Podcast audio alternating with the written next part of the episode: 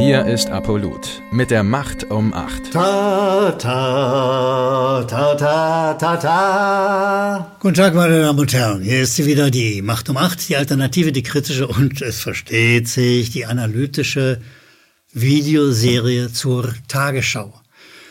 Äh, ich habe heute einen Begleiter mit aus dem Erzgebirge, kommt er, ein Nussknacker der Jahreszeit angemessen wird. Es geht ja unabänderlich auf Weihnachten zu. Äh, und wir wollen heute mal gucken, ob die Tagesschau Nüsse knacken kann. Äh, Nüsse knacken ist ja die Metapher dafür, dass man äh, zum Kern vordringt. Ja? Wir wollen also gucken, ob die Tagesschau zum Kern vordringen kann und das untersuche ich wie üblich an einer Reihe von Meldungen. Die erste heißt in der Überschrift Experten warnen vor Virusvariante. Omikron. Omikron ist nicht zu stoppen.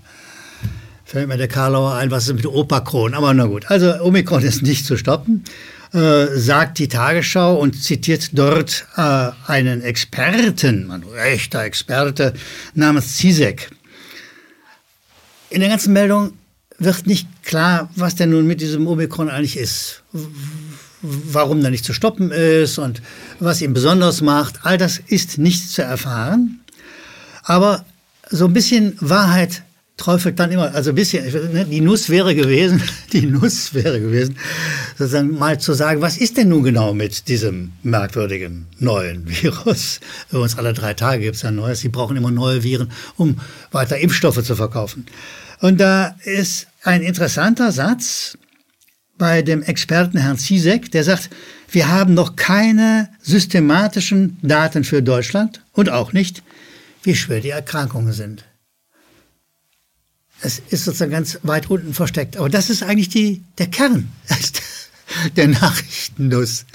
Die hätte oben stehen, ist, wir haben keine Erfahrung, wir haben keine Ahnung, wir wissen nicht, ob das wirklich krank macht. Das wäre vielleicht, wenn überhaupt, in einer Überschrift mit Omikron zu kombinieren gewesen. Aber Omikron wird ja nur zum Bange machen zitiert. So. Aber es gibt in dieser Meldung weiter unten, weiter unten, weiter unten, sozusagen im Kleingedruckten, äh, ein interessantes Faktum. Da sagte Herr Zizek, im Moment habe ich das Gefühl, dass vermittelt wird, lassen Sie sich boostern und die Welt ist wieder gut. Das ist nicht so, sagt der Experte, den die Tagesschau hier an die Rampe bringt. Sehen Sie, das wäre die Nuss gewesen. Die hätte man knacken können, die hätte man auf einem Teller servieren können, als echte, interessante Nachricht. Diese ganze Impferei schadet eher, als dass sie nutzt. Das wäre eine Nachricht gewesen. Aber nein, das bringen sie irgendwo im Kleingedruckten und das spielt dann in Wahrheit nachher in den Wohnzimmern der Millionen Zuschauer der Tagesschau einfach keine Rolle mehr. So. Gehen wir zur nächsten Meldung. es, ist, es ist immer wieder spannend, was die, was die Tagesschau so für, für eine Nachricht hält und wie sie mit ihr umgeht und ob sie zum Kern, ob sie zum Kern der Nachrichten nur vordringt. Da ist die Überschrift Ex-Wirecard-Chef Markus Braun bleibt hinter Gittern. Das ist eine sauber, ordentliche Meldung. Sie wissen, Wirecard ist das Unternehmen, das sozusagen beim Betrügen erwischt worden ist. Ja? Millionen Steuern hinterzogen, ein echtes Ver Ver Verbrecherunternehmen. Und von daher ist es ja korrekt, dass der Markus Braun, der Ex-Wirecard-Chef, hinter Gittern bleibt. Und es ist auch korrekt, dass diese Nachricht kommt. Aber siehst du, was wäre der? was wäre der Kern? Was zum Verrecken wäre der Kern dieser Nachricht gewesen? In der Zeit, als dieser Betrug lief, wurde die Firma Wirecard von der BaFin kontrolliert. Die BaFin ist ein Instrument des Finanzministeriums, das gerade solche Firmen prüfen und kontrollieren muss und soll. Und wir kommen nochmal zur Nuss. Was wäre der Kern der Nuss gewesen. In dieser Zeit war ein gewisser Olaf Scholz Finanzminister. Das heißt also, die Betrügereien sind unter seiner Ägide passiert. Was ist der Olaf Scholz nochmal heute? Ach ja, richtig. Der Olaf Scholz ist Kanzler. Sehen Sie, Sie müssen in Ihrem Bereich nur einen Betrug haben und dann ne, haben Sie gute Aussichten, haben Sie gute Aussichten, Kanzler zu werden. Äh, und es gibt auch noch was Interessantes bei Olaf Scholz. Der hat als Zeuge im Untersuchungsausschuss zu Wirecard erhebliche Erinnerungslücken. Der weiß plötzlich nichts mehr. Öh, was war nochmal? Welches Jahr war das? Wer ist der Herr Wirecard? ja, so, das zu sagen. Ein Mann mit Erinnerungslücken in einem Betrugsfall wird Kanzler. Das wäre zu knacken gewesen. Will die Tagesschau nicht. Weil sie genau weiß, da kommt der Anruf aus dem Kanzleramt. Sag mal, habt ihr eine Meise? Wie lange wollt ihr denn noch euren Job haben? Ja, so nicht, meine Damen und Herren von der Tagesschau. So schon mal gar nicht. Nächster Presseball schon wieder gestrichen und so weiter und so weiter. Es gibt Nüsse genug. Knacken darf die Tagesschau gar nichts, weil sie eng im Regierungskurs natürlich Wahrheiten dieser Art nicht aussprechen darf. Gehen wir zur nächsten Meldung, die da heißt, belarussische Oppositionelle Tichanowskaja erhält Aachener Karlspreis. Der Aachener Karlspreis ist eine Einrichtung, äh, ich nenne sie mal eine, einen Sonntagspreis. Wenn Sonntag irgendjemand, äh, der halbwegs wichtig ist, sagt, oh, wir haben doch noch einen Kumpel, der braucht einen Preis. Ach was, der kriegt den Karlspreis. Ja? Solche Preise werden in, sozusagen rund um Aachen im Karlspreis vergeben. Diesmal bekommt die belarussische Oppositionelle Tichanowskaja diesen Preis. Meine Damen und Herren, die Wahrheit ist, es gibt in diesem Land ausreichend Oppositionelle, die alle hätten einen Preis verdient. Zum Beispiel Monika Felgendreher, die von der Polizei psychisch und körperlich misshandelt wurde. Eine Oppositionelle ohne Frage.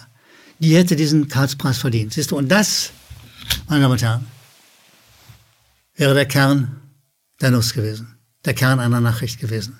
Mindestens diesen Hintergrund einzusetzen. Weil diese belarussische Oppositionelle, die Frau Tichanowskaja, soll sich, sagt die Tagesschau, für Freiheit und Demokratie eingesetzt haben. Sehen Sie, Monika Felgendreher und viele, viele, viele andere Menschen in diesem Land setzen sich ständig und immer wieder für Demokratie und Freiheit ein. Auf Straßen und Plätzen dieses Landes. Das machen sie auch weiter. Die alle hätten einen schönen, guten Park, einen, Entschuldigung, einen schönen, guten Karlspreis verdient. Das wäre der Preis gewesen wo es sich gelohnt hätte, auch darüber zu berichten.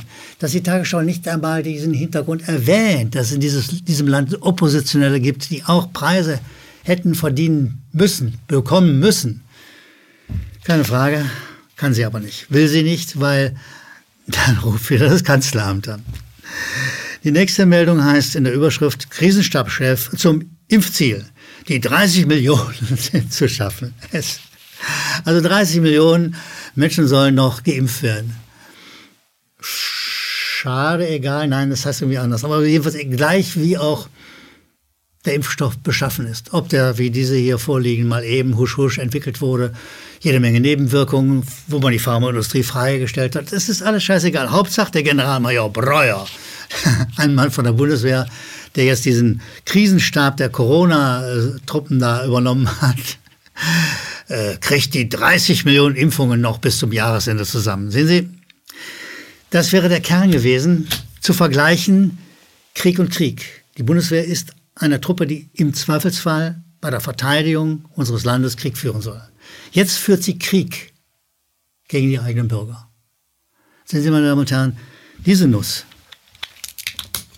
diese Nuss kann und will die Tagesschau nicht knacken, weil auch dann wäre das Telefonat vom Kanzleramt wieder fällig. Also das wäre der eigentliche Kommentar gewesen, den man als Hintergrund zumindest mit hätte erwähnen müssen, dass hier ein Generalmajor den Krieg, den Impfkrieg führt.